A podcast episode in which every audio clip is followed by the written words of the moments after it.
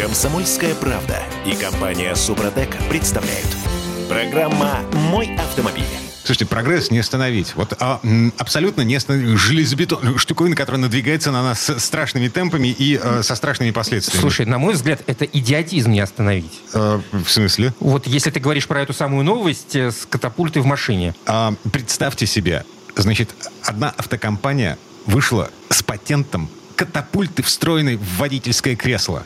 А, а- а- оно может выбрасывать пассажиров в воздух перед аварией. Короче, это Кирилл Манжула. Это Дим Делинский. И Олег Осипов у нас на связи. Олег, доброе утро. Доброе. Доброе утро, хотя вы меня успели напугать.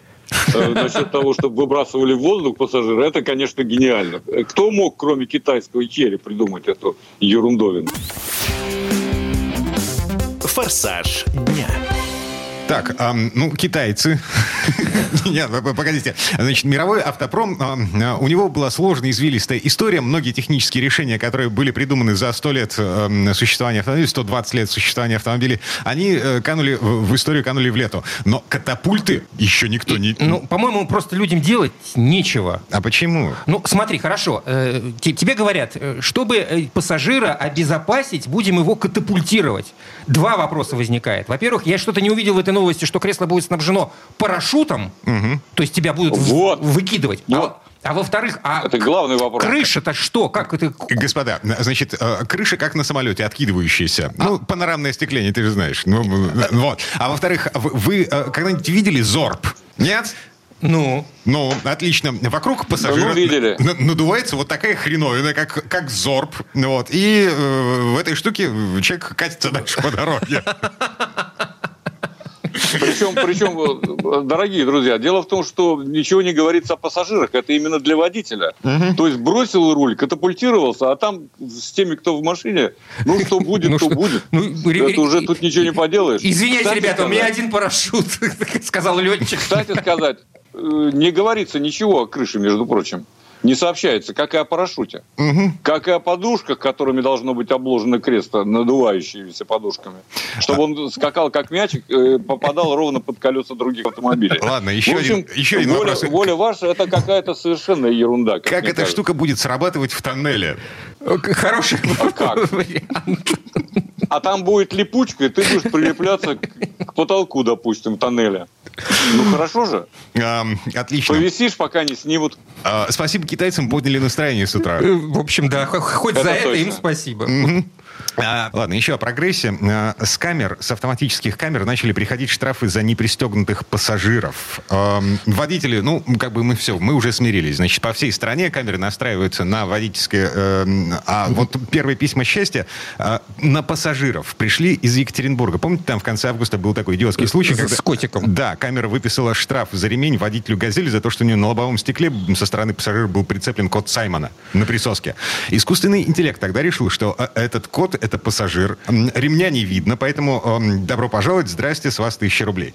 Штраф этот отменили, а в общественности возникли э, резонные вопросы. А чё, у нас теперь э, автоматические камеры настроены и на пассажиров тоже? А как они вообще пробивают туда, в глубину? Я не понимаю. А они не на заднее сиденье, они, э, ну вот камера смотрит на водителя, вот и, там, камера и там смотрит видно все. И- что и- за- На за- переднего пассажира, А как- конечно. какая разница, передний И- пассажир или водитель? Они ведь подтвердили, что да, действительно будут приходить штрафы за непристегнутого пассажира к передним Я, сиденьям. Вот, я- я- значит, я- я-то задних понял, что не заднего пассажира. Не-не-не. Не, я, я, по- я когда увидел эту новость, я подумал, про задних пассажиров речь идет. Передний. Нет, нет, А, передний. окей, все. Вот. Хитрость заключается Передний. в том, И что... потом котов тоже надо защищать. Котов тоже надо Особенно плюшевых, безусловно. Мне кажется, Особенно, конечно. мне кажется, нужно просто производителям плюшевых игрушек специальную версию для автомобилистов, у которых сразу ремень. Нарисованный. Э, Нарисованный, да. И ничего не придерешься. У него вот тут ремень, все нормально. Я помню, футболки с ремнем продавались Вот, раньше. как вариант. Кстати. Вот. А, а, хитрость в чем заключается во всей этой истории? Значит, народ начал задавать а, вопросы а, в МВД по Свердловской области. Вот в МВД по Свердловской области сказали, да, ну, да, мы с мая выписываем. У Так, нас а что- камеры с мая этого года настроены. А, а я не понимаю, в чем возмущение-то у водителей в Свердловской области? Нужно пристегиваться. Да. Есть закон. Да, да. Но для них вот этот факт, сам факт того, что камеры теперь настроены не только на водителей, но и на пассажиров, А. оказался полной абсолютно неожиданностью. Никто не предупреждал.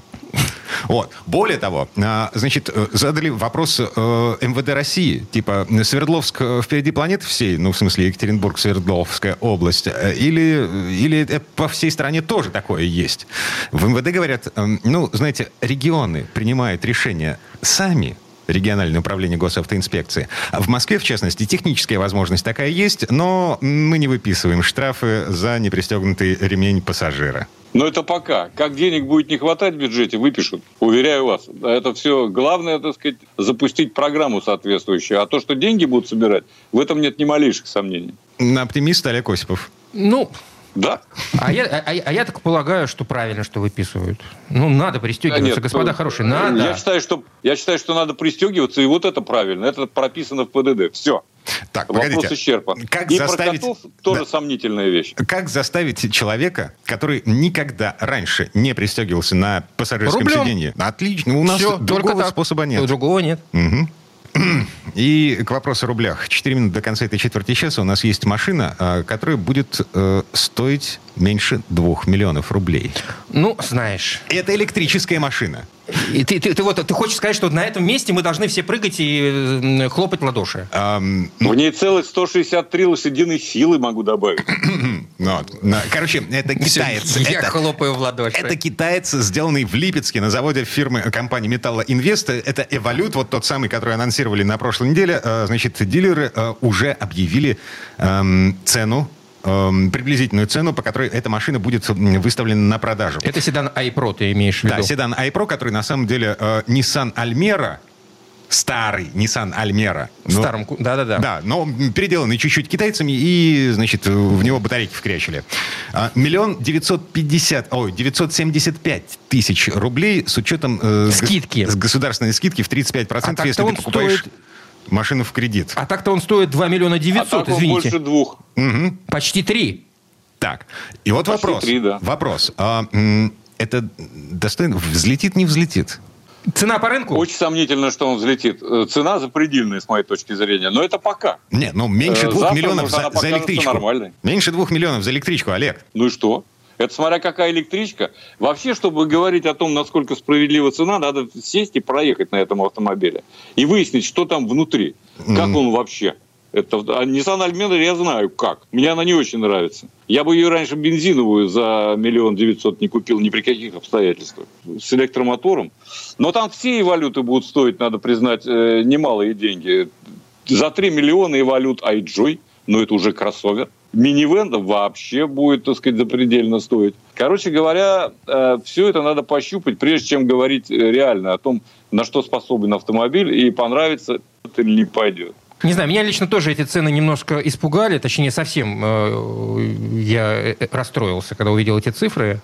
Ну, совершенно неадекватно. Да. Учитывая, опять же, учитывая э, всю ту инфраструктуру, которая отсутствует у нас в стране для электричек. Ну, она есть где-то как-то, но если говорить глобально по всей стране, ее реально не хватает. И никакого стимула. Дим, ну согласись, ну никакого стимула... Нет, погоди, бесплатная парковка, например, Это в, в Петербурге есть. И в Петербурге и в Москве. И да. в Москве. Да. Угу. Причем... И в Москве. И, и, в Москве даже есть три точки, где можно зарядить автомобиль э, за сравнительно короткое время. Там специальные зарядки. Правда, надо выяснить, от какой именно э, зарядки может заряжаться и валют. Об этом тоже пока ничего не говорится. Угу. От какой там Audi или Jaguar заряжается, я знаю. А вот с валютом пока представления не имею, где его можно зарядить. Интересно, там какой-то стандарт общий должен быть? Ну, естественно. Вот. То есть э, есть, а, есть стандартные да, розетки, стандартные вилки и стандартное напряжение. То есть э, есть медленные зарядки, есть быстрые угу. зарядки, есть сверхбыстрые зарядки. Сверхбыстрые зарядки, они, они дорогие. Ну, понятно. Да. Дело. Вот. Слушайте, а, давайте подумаем э, над тем, взлетит эта история или не взлетит с точки зрения не гражданского рынка. То есть, вот, допустим, Кирилл, я или Олег внезапно соберется пересесть на электромобиль, и понятно, что мы будем мучиться.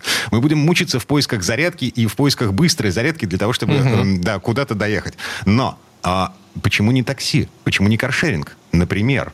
Ну, сомнительно. Такси все-таки, особенно учитывая городские условия, в Москве, в Питере, в других крупных городах, где такси востребовано в особенности, а, ну, им надо ездить весь день, а на весь день его не хватит. Говорят, на 400 с лишним километров хватает вроде бы, должно хватать каких-то батарей, которые будут у нас же производиться. Но опять же, это все нуждается в проверке, нуждается в эксплуатационных тестах хотя бы. Угу. А пока существует несколько экземпляров, которые показали на прошлой неделе. Э, э, кстати, на велопробеге показали.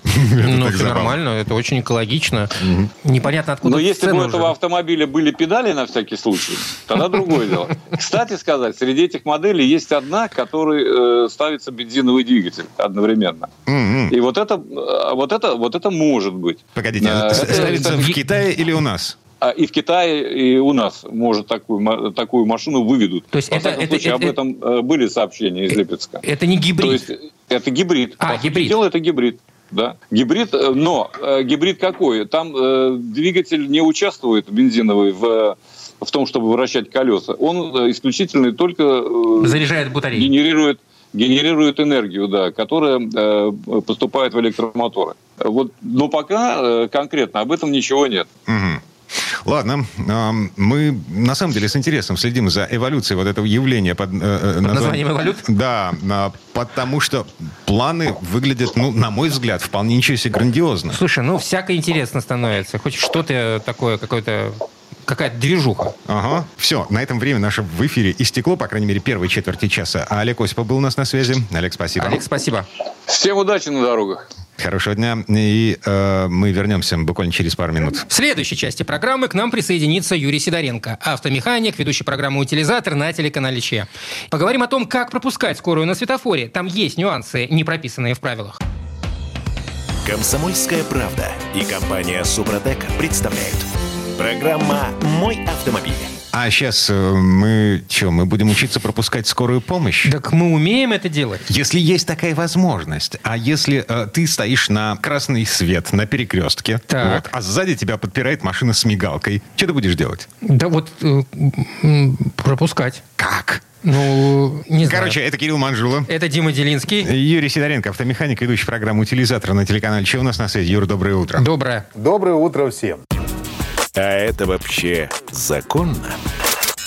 Юра, вот Дим, Дима, как всегда, поставил такой вопрос, на который я не знаю ответ. Вот я в такой ситуации, я не буду выезжать на перекресток. Я буду стоять до тех пор, пока не загорится зеленый свет. Потому что, ну, блин, я не хочу попасть э, кому-то в бочину или кто-то прилетит мне в бок. Здесь вопрос приоритета. Какой закон приоритетнее в данной ситуации? То, что ты должен стоять на красной, или то, что ты должен пропустить машину скорой помощи? Ну, тут, знаешь, дело-то не совсем в законе, Кирилл. Потому что ответственность, в принципе, по большому счету, больше за то, что ты скорую не пропустил. Ну, если уж на то пошло. Но про, про ситуацию действительно спорная, которую Дима сказал. И э, реально в такой ситуации я сам не оказывался, я был в это время в другом ряду. Но я видел эту ситуацию. Это знаешь, э, где было? В Москве у нас э, между, между широкая улица, и между ними, э, грубо говоря, ну, третье кольцо. Светофор, и там отбойник слева стоит. Скорая помощь встала в заднюю часть, а человеку выехать некуда. Угу. Вот. Но здесь я что хочу сказать. Он мог бы вполне выехать, потому что, ну, даже если он попадет под камеру, вот, то, ну, там понятно, что будет штраф за проезд на красный свет, за пересечение э, э, линии, как его? Стоп. Стоп-линии. Стоп-линии, да, сразу же.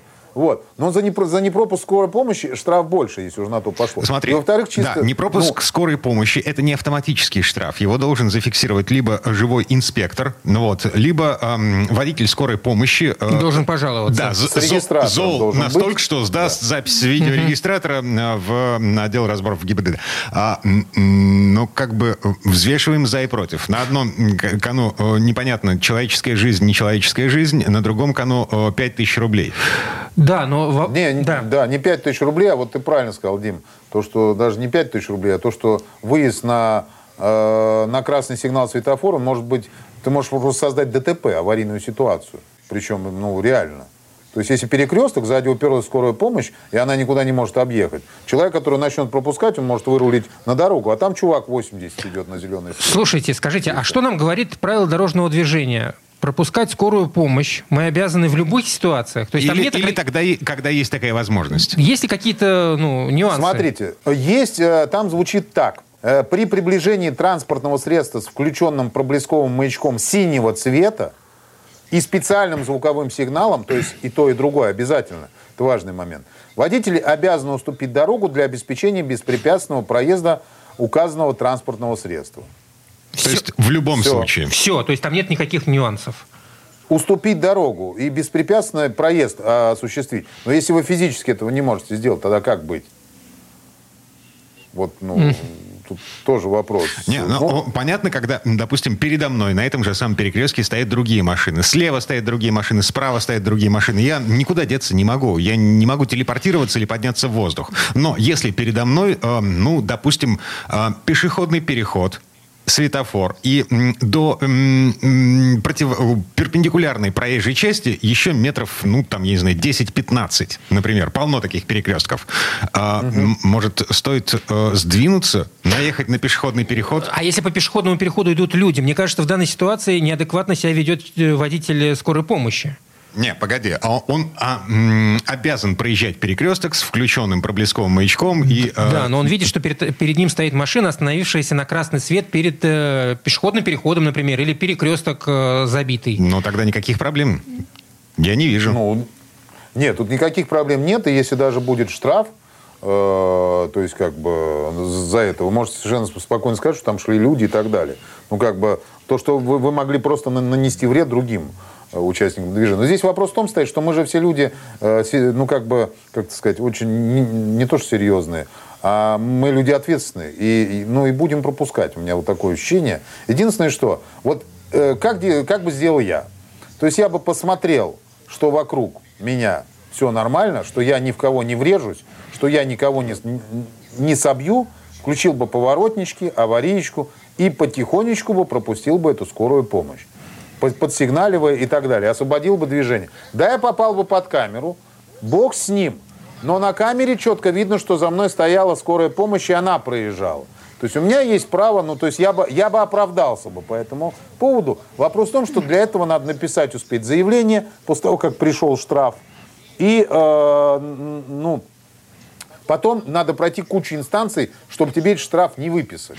А, о том, что ты нарушал вынужденно. А, с учетом того, что госавтоинспекция вполне ничего себе успешно штрафует даже в самой Москве на водителей скорой помощи, которые объезжают пробки по выделенке, ну, как бы... Не, ну здесь... Сомнительная штука, да. Но если бы вы оспорили, уже штраф-то оспариваешь э, в других инстанциях, там как бы можно и судьей поговорить по этому поводу. Ну, сначала пишешь в ЦОДД сразу же, как только угу. пришел штраф, пишешь туда. По идее, вообще-то правильно, как должно быть. Вообще все штрафы должны просматриваться инспектором. Ну как быть? А, То есть про это и Юр, Юр, а, смотри, у меня под руками свежая статистика.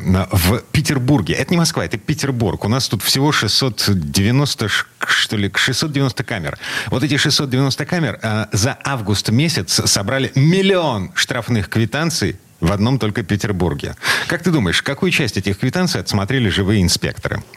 Э, ноль. Та-дам! Это же никаких ну, инспекторов не хватит. Я, я же говорю, по идее. Давайте так, смотрите, по правилам в данном случае вы можете не пропускать скорую помощь.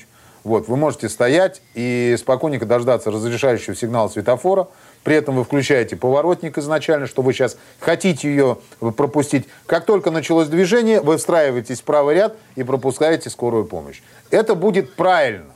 То есть это будет по правилам. И вам не могут никаких санкций предъявить то, что вы ее не пропустили. По идее. Потому что вы не могли это сделать в нарушение правил дорожного движения. То есть вы не должны, пропуская, нарушать правила дорожного движения. Вот и все.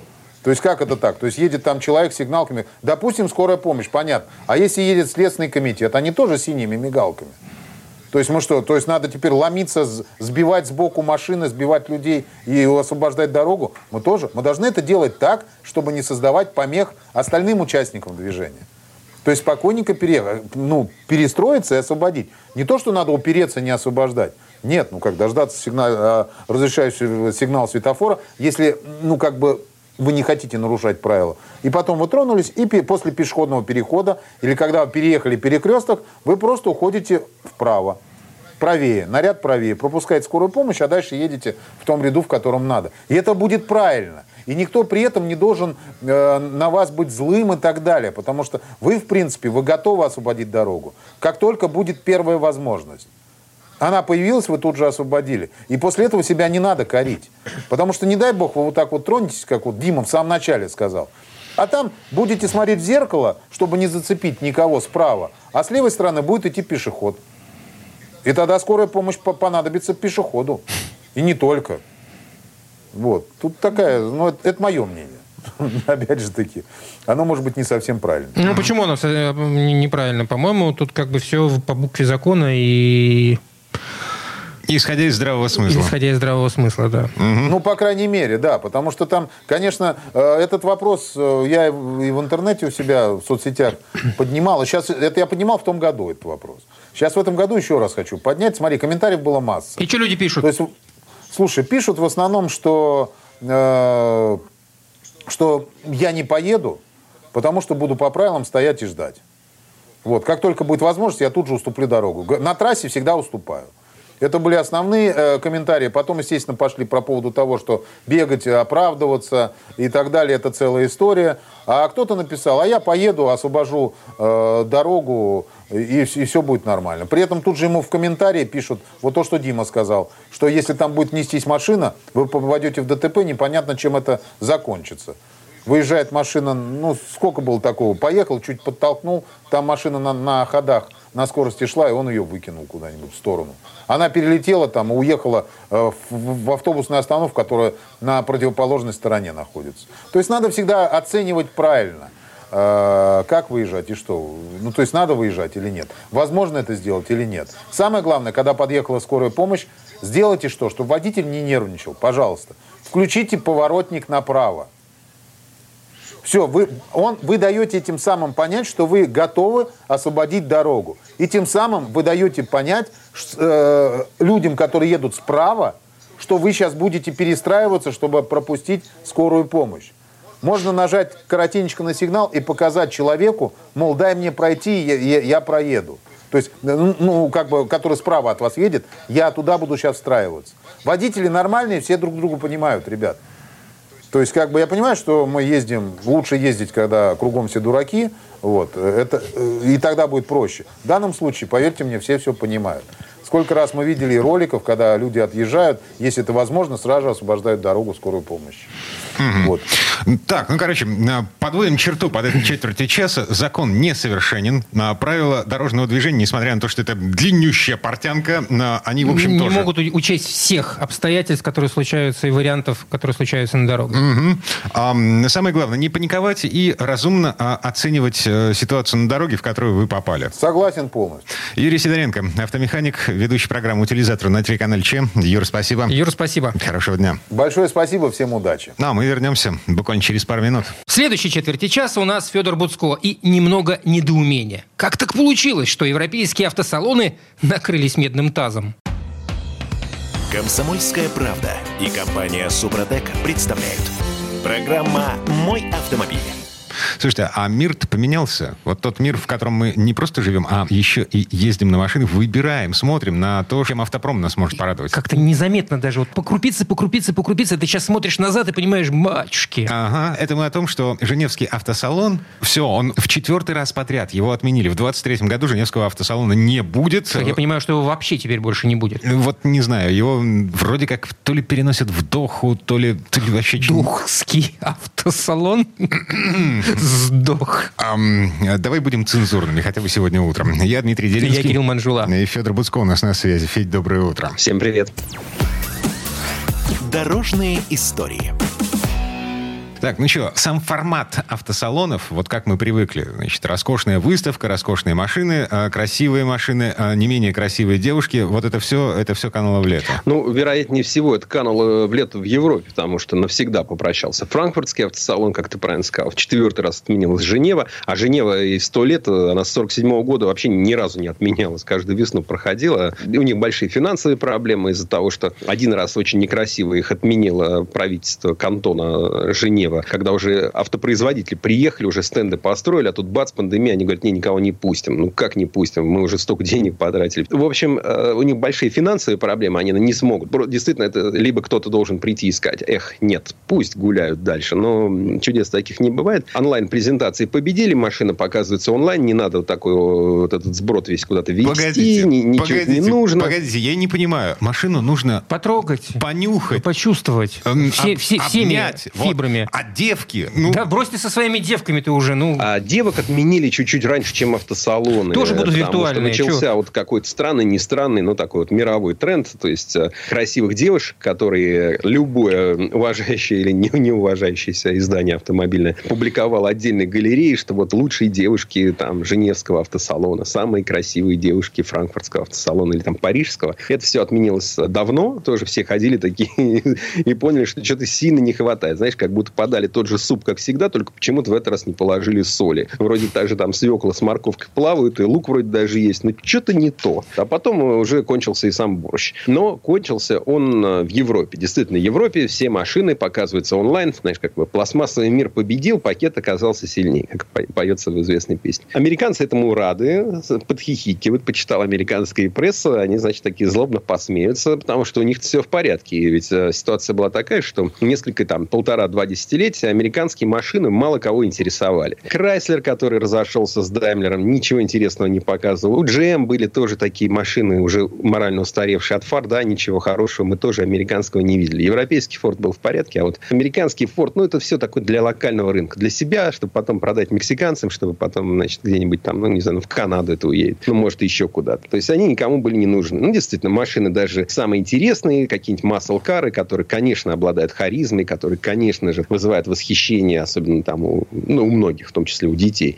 А, но они же по прямой умеют ездить. Это же не, а, как бы, если ты там, не знаю, у тебя дорога там через Альпы, то я, я бы не хотел ехать на там, Мустанге там или на Корвете. Да? Ну, я, я бы лучше на Порше сел или на Ауди бы сел, ну, на, на Opel бы сел, на Форд европейский сел, но не на там какой-нибудь Камара. Слушай, по большому счету получается, что европейские автовыставки это была демонстрация да, Европейского прогресса автомобильного, Ну да, да, да, безусловно. такой ближайшее светлое да. будущее, а американцам в этом смысле показать нечего было, поэтому они, собственно, автовыставками... Так, и- а чего? А сейчас им есть что показать? Вот. Да, сейчас вот что. Значит, в Калифорнии есть такое мероприятие, которое проходит в Монтерее. Это два часа от Сан-Франциско. Значит, э, такая неделя, не автомобильная неделя. Главное ее мероприятие – это Pebble Beach. Это на поле для гольфа, на берегу Тихого океана. Ну, такое роскошное место для миллионеров. И там давно уже, там, 70 лет подряд проводится мероприятие для таких автомобильных гурманов. Это конкурс олдтаймеров. М, Конкурса де элеганса. Значит, очень крутое мероприятие, где там самые топовые, самые лучшие старинные машины выставляются, которые иногда продаются, стоят э, столько, что потом попадают в новости как самый дорогой или там один из самых дорогих и так далее. А это мы о И прогрессе вообще это все. Ну, разрослось. то есть- Это все разрослось, потому что вместе вот с этим супер топовым конкурсом, куда приезжает Арнольд Шварценеггер, Джей Лена и там бывшие президенты и, там сенаторы американские, там еще проходит, ну, там встреча друзей немецкого автопрома, итальянского автопрома, микролитражных машин, э, гиперкаров, суперкаров, э, маленьких машинок и так далее.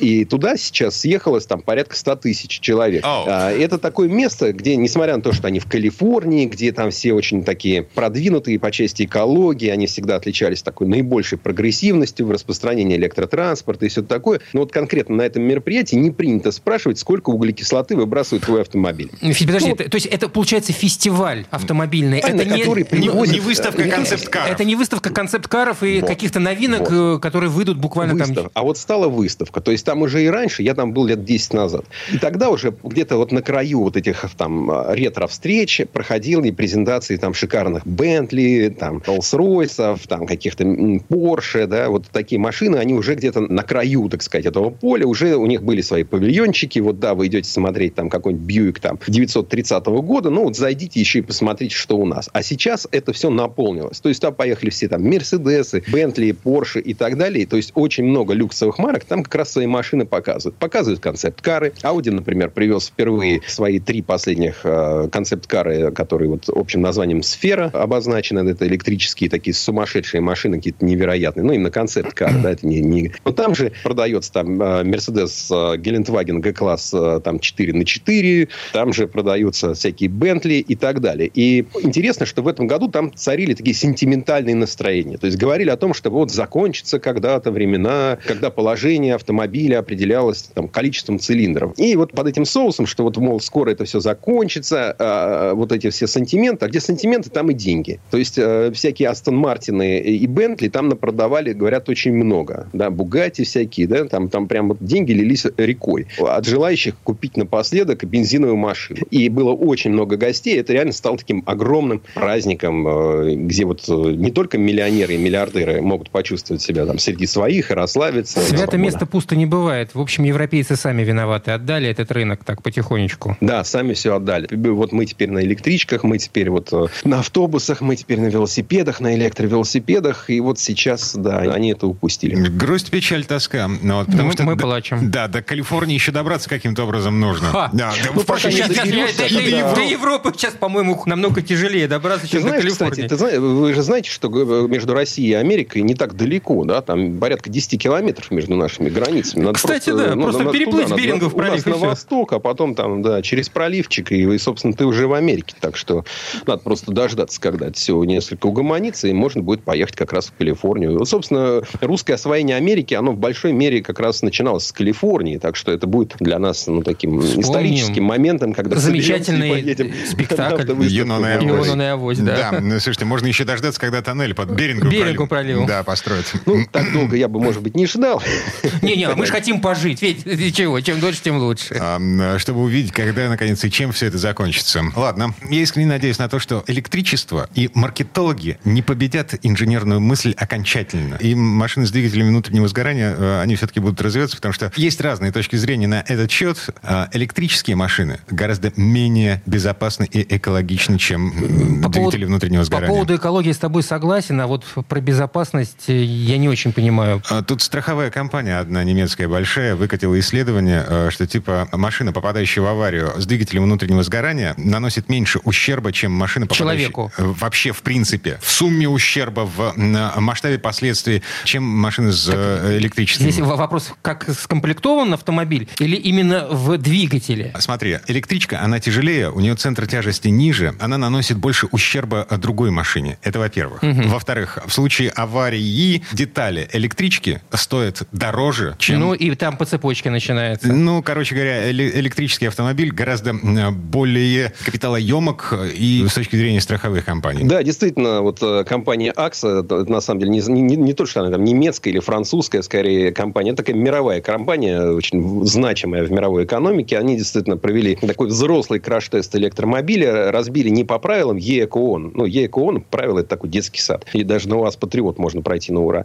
А, и даже не по более серьезному Юронкап, который тоже все приличные компании научились проходить на 5 звезд, ну, 4 и то вряд ли. А здесь били как следует. То есть прыгали на машине через клумбу, как будто едешь через круговое движение, забыл повернуть, и вот через клумбу прыгнул. И выяснилось, что страдает днище машины, там тяговая батарея, она хорошо защищена спереди, сзади и с боков, но она очень плохо защищена снизу. А раз она плохо защищена снизу, значит, она портится, и действительно такую машину чинить э, намного дороже. Стоит вот при такой аварии, которую машина с ДВС скорее бы прошла. Кроме того, есть такой момент, что электромобили обладают высоким крутящим моментом сразу, и многие, кто пересаживается с традиционных машин на электрические, они просто не готовы к тому, что ты чуть погладил педаль, она у тебя уже понесла. Не надо ждать, пока двигатель раскрутится. И, соответственно, у людей происходит э, вот такой не- неожиданность. Да? Машина вдруг резко начинает разгоняться, не успел среагировать, налетел на бордюр, налетел на ухаб, налетел еще на какую-нибудь, как это у нас называется, малая архитектурная форма, да, что-то такое, что на дороге болтается, и должно кого-то от чего-то защищать, на практике портить наши машины. И будет дорого, будет очень дорого. Не буду я пересаживаться на электрический автомобиль. Все. Ну, Когда-нибудь пересядем все, и в этом не будет плохого. Но вот, например, Акса предлагает э, машину оснащать электрическую снизу титановым щитом. Ну, я думаю, что все производители Ой. титана, а это в первую очередь Китай, Япония и Россия, конечно, должны Потирают очень ручки. обрадоваться, потому что если сейчас будет такой большой спрос на титан, то ну, мы, мы неплохо подзаработаем. Сейчас.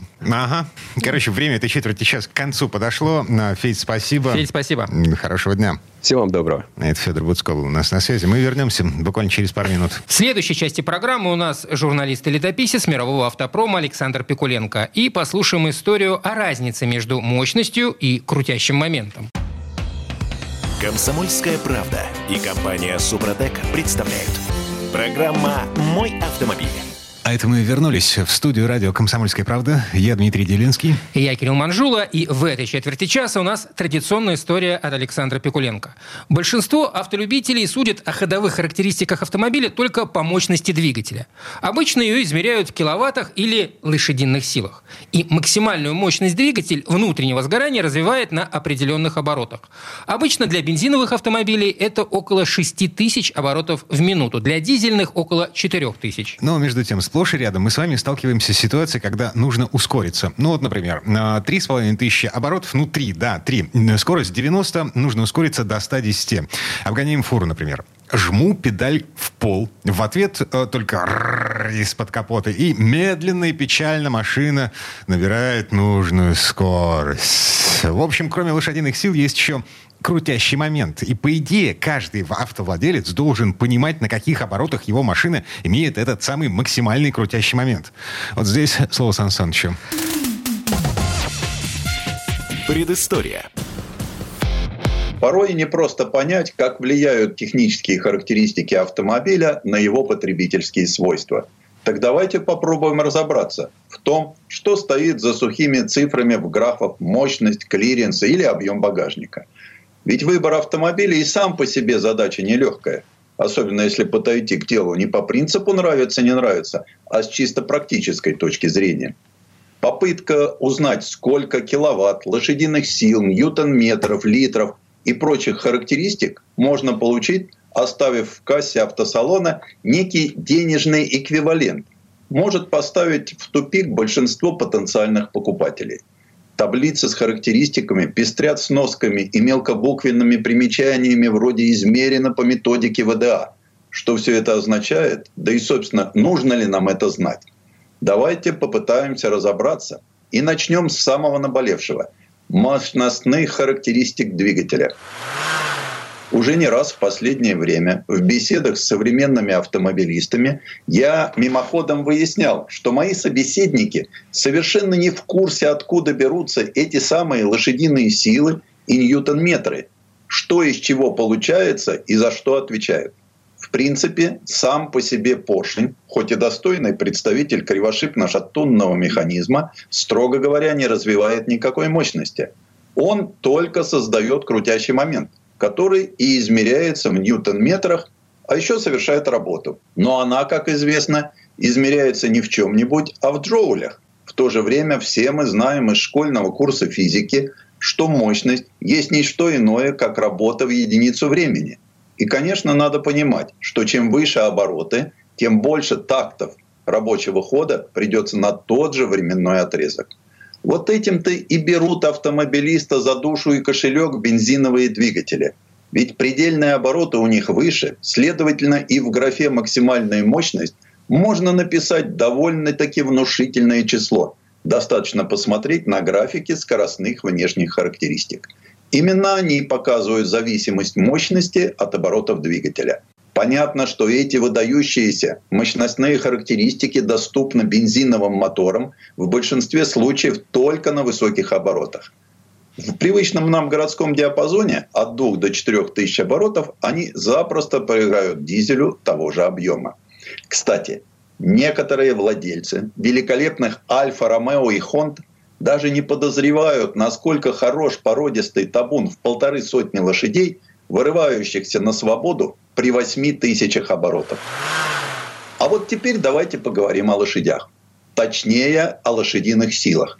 К сожалению, такой привычный и всем понятный параметр, увы, никак не может быть абсолютно точным мерилом характеристики двигателя. Да и внимательное изучение таблиц у дилеров, к примеру, Renault и Audi, тоже ставит неискушенного автомобилиста в тупик. То, что у французов именуется «шеви», а у немцев «ПС», это одно и то же или нет? Как ни странно, автором этой животной единицы измерения стал тот самый человек, именем которого и оперирует международная система единиц, то есть Джеймс Уатт. Джеймс Уатт был ученым из Шотландии, инженером, изобретателем, а также внедренцем, человеком, который смог извлечь реальную выгоду из своего изобретения. Все началось с того, что к нему обратился его друг, профессор физики Джон Андерсон, с просьбой отремонтировать действующий макет паровой машины Ньюкомена. Паровая машина Ньюкомена существовала уже 50 лет до него и применялась большей частью для откачки воды и поднятия угля из шахт. Однако за все это время она ни разу не была усовершенствована, и мало кто разбирался в принципе ее работы. Первым значительным усовершенствованием Муатта на паровой машине стало внедрение в 1769 году изолированной камеры для конденсации, а в 1782 он изобретает машину двойного действия. В итоге, после тюнинга от Уатта, эффективность паровой машины увеличилась более чем в 4 раза и стала легко управляемой. К сожалению, машина оставалась бесполезной для изобретателя, как и любое другое изобретение, без создания коммерческого спроса.